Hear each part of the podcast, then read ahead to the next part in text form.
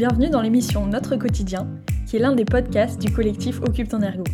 L'objectif de cette émission est d'échanger et se questionner sur notre quotidien d'ergothérapeute à travers différents sujets, comme la relation de confiance, comment expliquer notre métier aux autres professions, ou encore comment collaborer avec les aidants des personnes qu'on accompagne.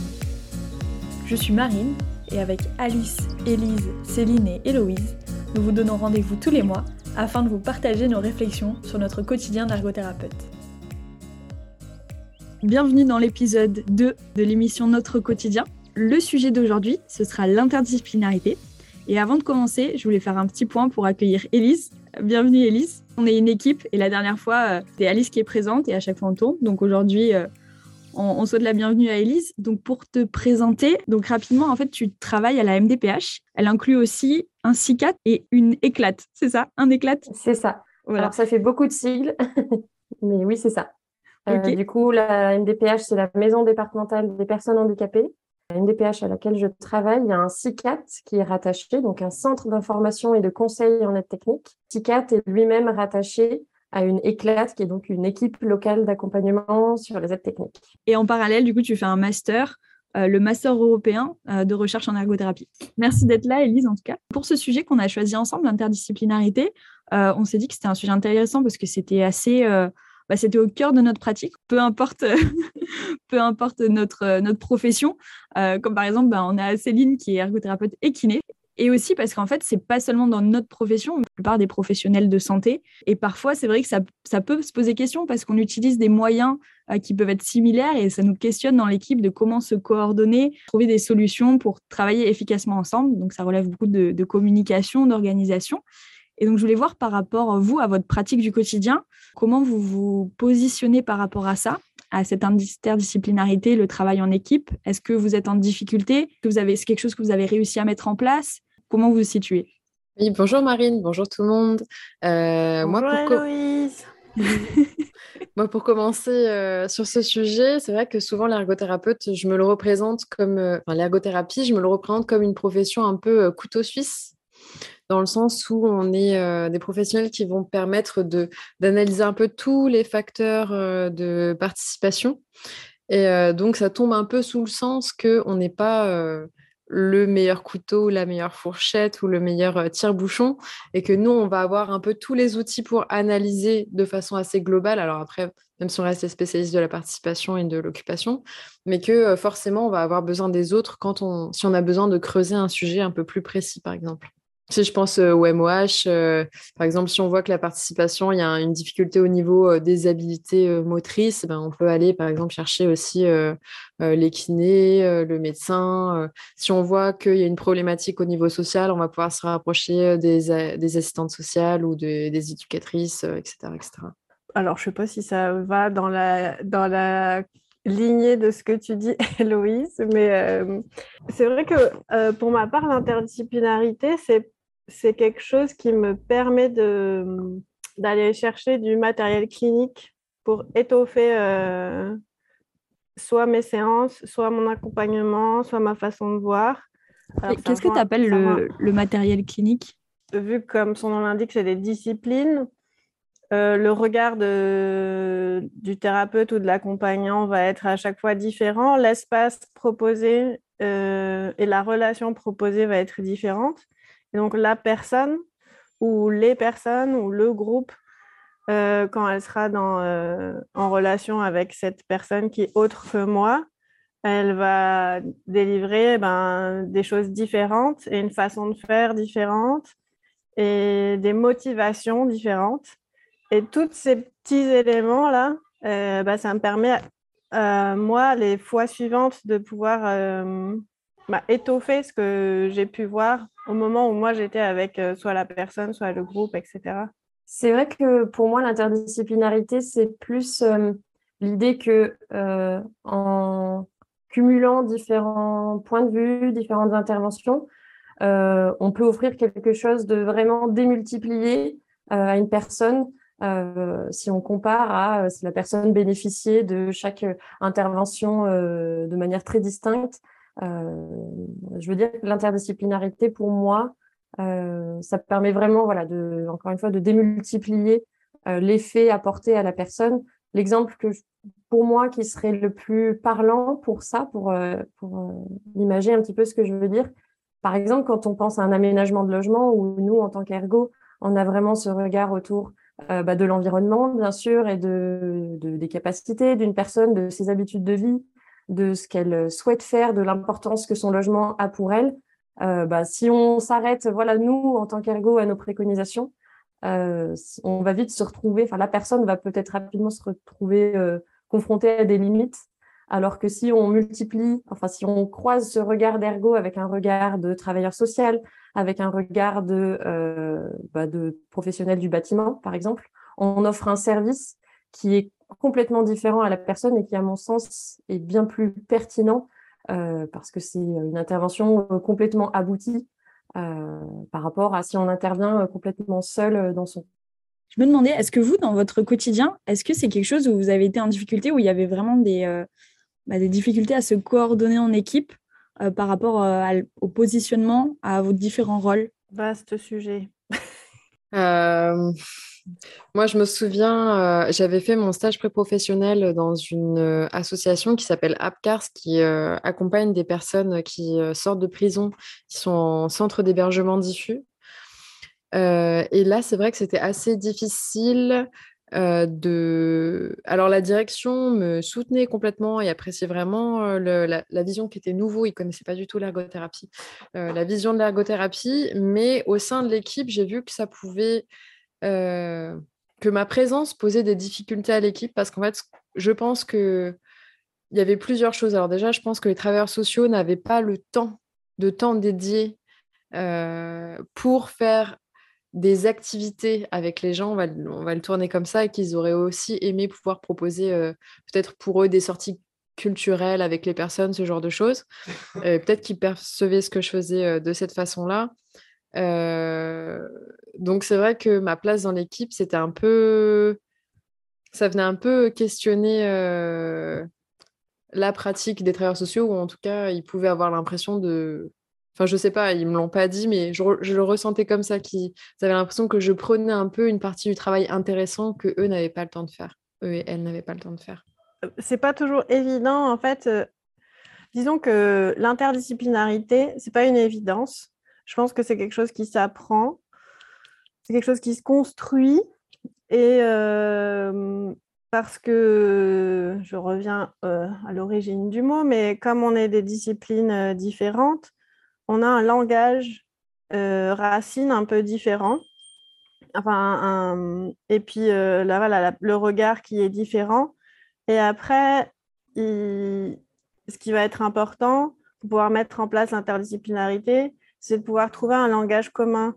Alors souvent, on croit que euh, l'évidence d'avoir un patient, une personne, un groupe euh, qu'on accompagne en commun, ça va faire le lien entre nos différentes pratiques et nos différentes façons de parler et nos différentes euh, façons d'échanger à son sujet, alors que je pense que pas du tout. En vérité, je pense que ce qui est important, c'est aussi de pouvoir se renseigner sur ce que chacun fait, sur ce que chacun imagine de l'autre, parce qu'on a aussi beaucoup de représentations sur ce que font les uns et les autres, et, de...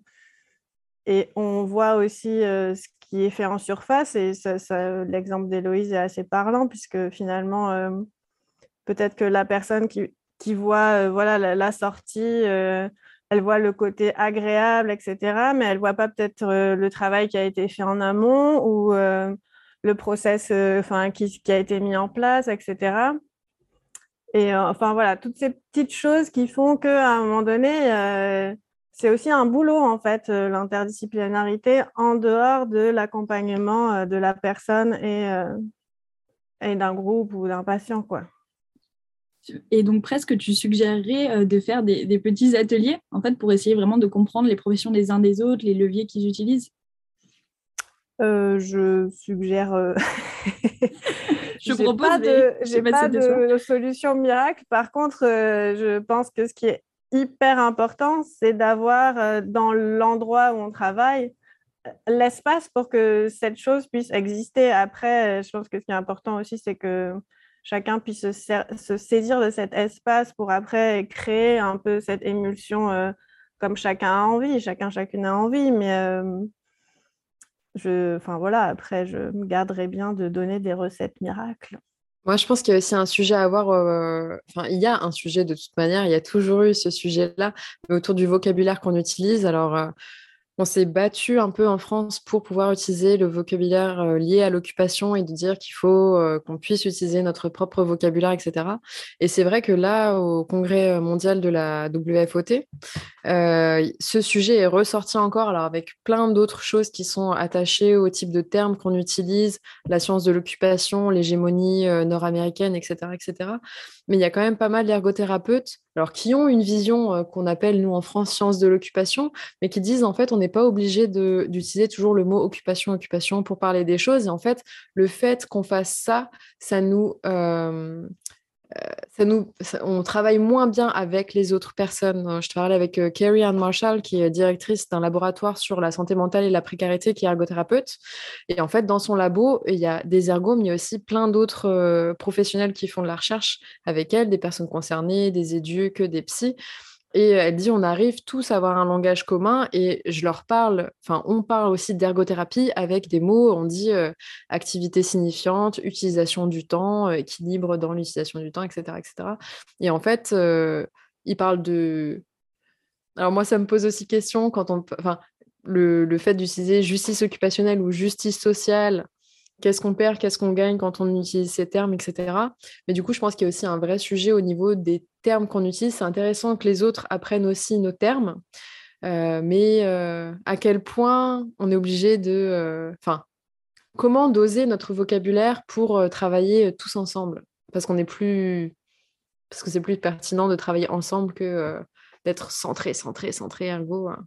Ce que tu dis, Héloïse, ça me parle vraiment parce que pense qu'au-delà d'un problème de sémantique ou de vocabulaire, c'est aussi une question de ce qu'on fait dans la pratique. Euh, il faut arriver à s'articuler parfois, euh, pas seulement voilà dans le langage, mais aussi dans ce qu'on fait auprès de voilà si on intervient en équipe auprès d'une personne, bon ben euh, comment on se répartit peut-être des rôles, des missions parfois qui pourraient être finalement transversales entre plusieurs disciplines. Ça demande euh, je rejoins ce que tu disais, Céline, ça demande effectivement un effort, je trouve, euh, plus ou moins inné. Pour certains, ça va être presque évident de se poser la question, de se dire, bon, bah voilà, qui intervient dans cette situation euh, Mais finalement, c'est pas quelque chose que tout le monde fait. C'est pas forcément quelque chose, je pense, auquel on est tous formés. C'est vrai que dans la formation en ergothérapie, on a toute une, dans la formation en France, en tout cas, on a tout un module sur euh, l'interdisciplinarité, le fait de s'intéresser aux autres professions. Je ne sais pas exactement ce qu'il en est euh, auprès des autres formations sanitaires et sociales, par exemple.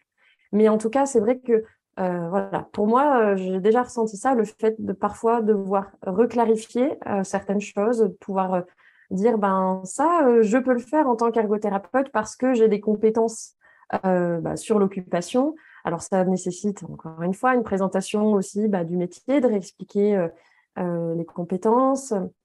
Mais euh, voilà, ça demande de l'ouverture euh, bah, de la part de tout le monde, hein, de la part de, de nous en tant qu'ergo, de pas arriver un peu, pardon de dire ça, mais comme un bourrin, en disant bah, ça c'est moi qui le fais parce que je suis le meilleur là-dedans et puis vous, vous allez suivre. ça demande de trouver un terrain d'entente aussi parfois.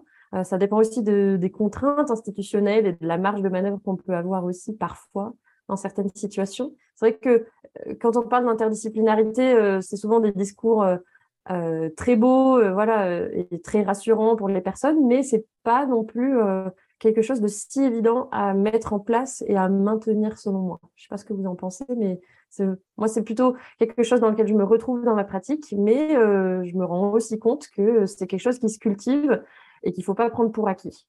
Ouais, après, pour rebondir sur ce que tu dis, c'est vrai que je pense qu'aussi c'est très. Euh, comment dire euh, L'interdisciplinarité, je pense qu'elle est sécurisée, je ne sais pas si c'est le bon mot, euh, enveloppée par le, le, lieu où on bosse, en fait. Je pense que dans une institution de type sanitaire où finalement on est encore une, profession prescrite, où finalement le médecin sera le, quelque part le responsable, enfin le, dernier responsable même au niveau légal de ce qui se passe, etc. Le, le garant finalement de l'interdisciplinarité ou des rôles de chacun, ça va être cette enfin, ça finira si jamais il y a un désaccord par être euh, cette personne. Si c'est une quelque chose du type associatif ou euh, comme on en parlait sur le premier épisode, c'est quelque chose de plus horizontal, etc.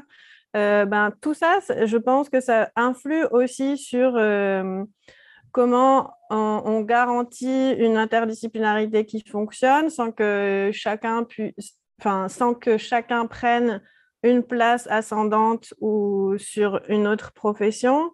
Et, et puis voilà, après, moi, je.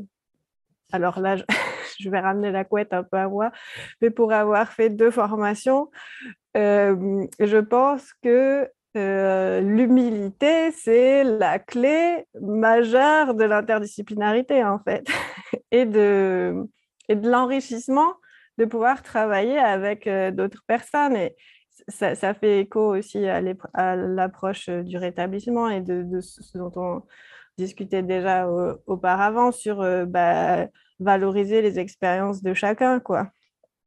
Ouais, et justement, cette humilité dont tu parles, tu vois, enfin, tout ce qu'on est en train de dire, ça me faisait aussi penser que, enfin, tu vois, quand je vois moi comment j'ai évolué aussi, au début, je pense que j'ai eu beaucoup besoin de me centrer sur, tu vois, j'utilisais tout, occupation, occupation, participation occupationnelle, tout le temps, tout le temps. J'ai eu vraiment besoin de me focus sur l'ergothérapie, et tu vois, je me rends compte que mon objectif, c'était à la base de développer l'ergothérapie communautaire.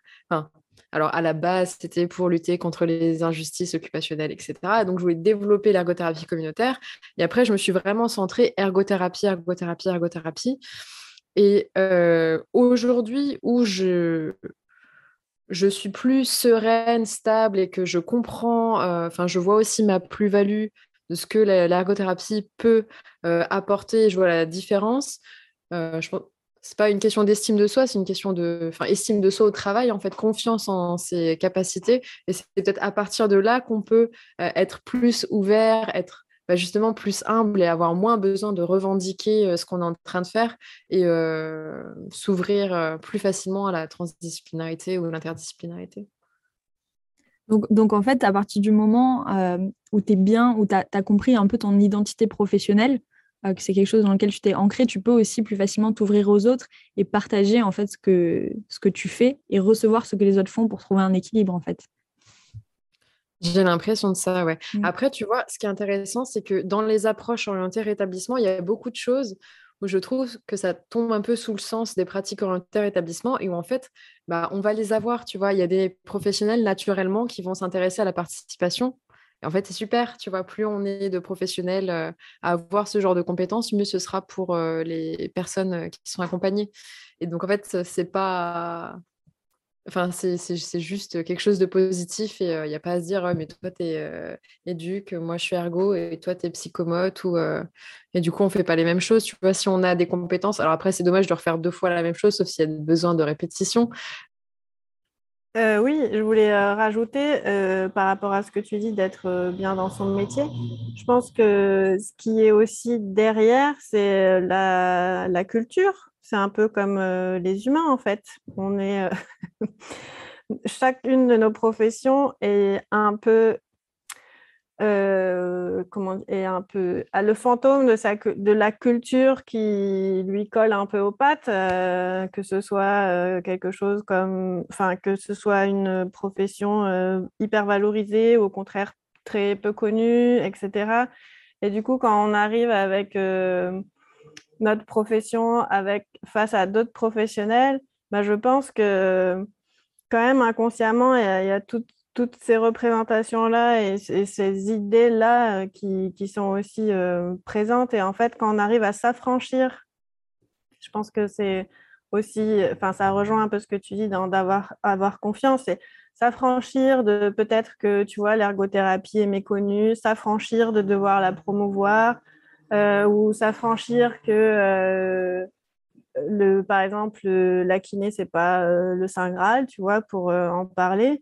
Euh, et ben, on arrive du coup à, à reprendre une place d'humain professionnel et de ne pas en fait être la vitrine d'une profession. Du coup, là, on repart en fait sur être dans son métier, en fait, pratiquer son métier. Je pense qu'il y a un truc qui est quand même compliqué avec les ergots, euh, c'est que le travail interdisciplinaire, euh, on peut, je me mets à la place, je veux dire, des collègues euh, qui sont issus d'autres formations que, que la nôtre. C'est excessivement compliqué de réellement comprendre quand nous solliciter, quand travailler avec nous, en fonction du secteur dans lequel on travaille, en fonction des formations qu'on a pu faire, en fonction des, des moyens qu'on a aussi à disposition, parce que parfois, bah, même si on a bien compris le rôle de l'ergo, on n'a pas l'espace-temps euh, bah, pour euh, réellement euh, travailler en interdisciplinarité. Donc ça demande, oui, ça demande une ouverture, mais encore une fois, pour moi, c'est vraiment une ouverture constante et de la part d'un peu tout le monde, parce qu'il faut, mais nous aussi, hein, en tant qu'ergo, garder à l'esprit que ben, peut-être que la vision qu'on a de notre discipline, euh, c'est pas celle qu'on s'était faite sur une, une expérience précédente ou d'un collègue précédent. Et je pense qu'un des gros points, on va dire, négatifs par rapport à ça, c'est que souvent dans les structures, alors ça commence à être de moins en moins le cas, mais il y a un ergo, un ou une ergo, donc un représentant, on va dire, d'une discipline pour euh, avoir une représentation de ce que c'est que l'ergothérapie. Donc sans parler d'en faire vraiment la promotion, et eh ben on peut très vite euh, basculer dans ben, l'ergothérapie, c'est ce que euh, Céline fait, c'est ce que Héloïse fait, et c'est pas faux, mais c'est peut-être une vision un petit peu réduite ou alors en, euh, une interprétation complètement subjective d'une définition d'une discipline qui est tellement large que bon, on est bien d'accord, c'est compliqué d'en comprendre les tenants et les aboutissants, mais ouais, c'est pense que ce travail d'humilité, d'ouverture, c'est vraiment quelque chose d'important, de, vraiment indispensable. Mais euh, encore une fois, ça demande de prendre du temps, ça demande de, de, réfléchir, en fait, de se poser, de ne pas être trop dans une course aussi euh, quotidienne et de, réellement se poser la question euh, qu'est-ce que je fais, qu'est-ce que les autres font, qu'est-ce qu'on peut faire ensemble, qu'est-ce qui a une réelle plus-value. Et ça, c'est pas forcément, encore une fois, quelque chose qu'on peut faire de façon très régulière. En tout cas, c'est l'impression que j'en ai eue jusqu'ici. C'est hyper intéressant euh, ce que vous êtes en train de dire. Et puis, c'est vraiment des. Euh, comment ça C'est pas des compétences, mais c'est un savoir-être, en fait, et euh, qui doit sûrement être impulsé dès la formation. Parce que travailler l'humilité, l'ouverture, c'est quand même pas forcément évident pour tout le monde. Il y en a, c'est plus facile que d'autres. Mais du coup, déjà, l'impulser en formation, je pense que ça aide beaucoup. Et l'autre facteur que tu disais, qui est le temps, c'est vrai qu'on sait souvent dans les structures sanitaires et sociales, on est toujours pris par le temps, peu de moyens, et du coup, peut-être on prend pas assez, enfin, on peut pas prendre ce temps de se poser et réfléchir, mais c'est vrai que c'est un facteur qui doit sûrement beaucoup influencer. C'était par rapport effectivement au facteur temps, et etc. Et de se, dire que parfois on peut, à, l'inverse, parfois on peut ne pas euh, connaître exactement ce que fait l'autre, mais aussi faire confiance et se dire que finalement, euh, chacun a, nous tous euh, les, enfin, voilà, les différents professionnels, on va ajouter notre pierre à l'édifice sans forcément euh, qu'on puisse avoir une vue précise et, et, un contrôle exact de ce qui se passe, mais voilà, de pouvoir aussi se, lâcher un peu prise aussi en se disant ah ben ça j'en ai peut-être pas parlé à, mon collègue, mais peut-être que ben, c'est un truc qui est repris différemment, mais du coup, ben, c'est chouette quand même, en fait. Je me disais qu'il y a aussi quelque chose dans l'aspect interdisciplinaire, même quand ça fonctionne très bien, euh, même quand il y a une très bonne entente entre professionnels, et même quand euh, il y a vraiment euh, un intérêt, je dirais, pour les personnes qu'on accompagne. Je crois que quand on, on, ne peut peut-être pas tout faire non plus. Euh, je ne sais pas comment dire, mais euh, je pense que quand on cherche aussi beaucoup à travailler en interdisciplinarité, que finalement c'est pas possible, voilà, quand on commence à se un petit peu l'esprit, de savoir qui fait quoi, que ça commence à être un petit peu compliqué, finalement de se reposer la question qu'est-ce qui est dans l'intérêt euh, de la personne Est-ce qu'il y a vraiment nécessité Est-ce que tout le monde intervienne, même si on en aurait envie, même si nous, on projette quelque chose. je sais pas, je me dis que comment dire Je suis vraiment, j'adore le, travail interdisciplinaire et c'est vraiment quelque chose que j'aime bien exploiter dans ma pratique. Mais je pense qu'il y a aussi des situations où il faut aussi se faire confiance soi en tant que professionnel, oser y aller, ou au contraire aussi se dire bah là, je pense que j'aurais pu apporter quelque chose, mais finalement, bah, la personne accompagnée, elle, elle se débrouille très bien dans l'objectif qu'on aurait pu se fixer. Il ne faut pas non plus en faire tout un un truc euh, absolument indispensable euh, et c'est tous ensemble que ça va fonctionner. Parfois oui, et puis parfois bah, un saint graal. Totalement nécessaire. Quoi. Ouais, c'est ça. C'est hyper intéressant ta remise en question. C'est vrai que il faut prendre aussi de la distance par rapport à ça et qu'on a un objectif et c'est forcément de travailler ensemble parce que théoriquement, ça doit apporter encore plus aux patients. Mais comme on disait la dernière fois, l'important, c'est de se centrer sur les besoins de la personne. Et si là, c'est pertinent de le faire, alors on fait. Mais si au final, c'est très bien euh, d'une autre manière, ben, let's go, en fait.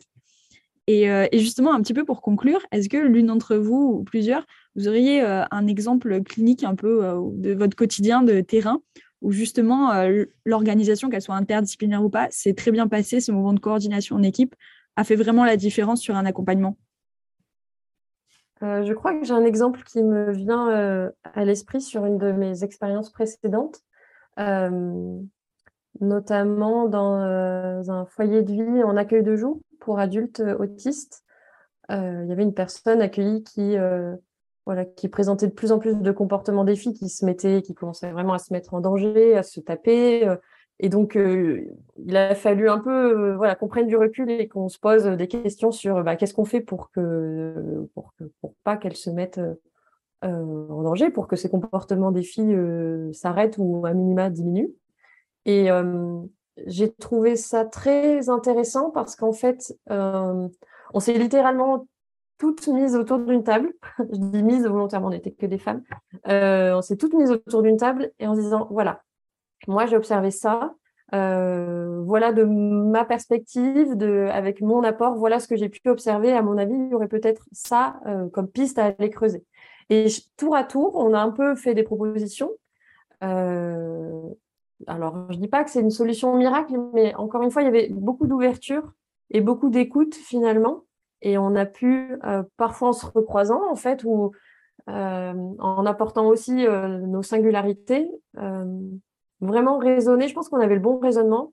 alors le résultat était peut-être pas à la hauteur de ce qu'on aurait pu espérer ou attendre, mais en tout cas, j'avais trouvé cette approche vraiment intéressante pour ça.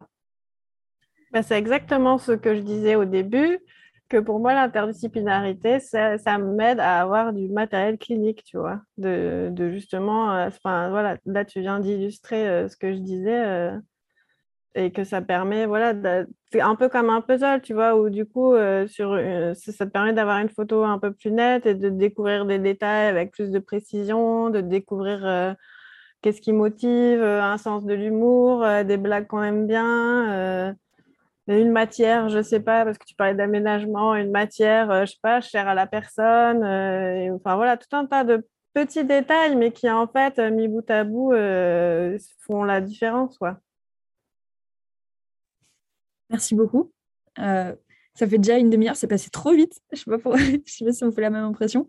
Merci beaucoup. J'ai beaucoup aimé parce que du coup, on a d'abord parlé un peu les, les, ce qui était nécessaire justement pour permettre euh, l'interdisciplinarité avec ce que vous disiez au niveau du savoir-être, euh, avoir de l'humilité, avoir de l'ouverture, prendre ce temps euh, aussi de, faire connaître sa profession et de recevoir ce que font les autres, avoir le même langage commun. et Louis, c'était trop intéressant ce que tu disais sur les sciences de l'occupation, parce que c'est vrai qu'on est dans une période où l'ergothérapie, on essaie un peu de mettre en avant cette nouvelle approche pour laquelle ben, on est convaincu que ça apporte pour le patient, mais des fois, on peut se fermer des portes et être complètement focus et oublier ce que apporte cette profession.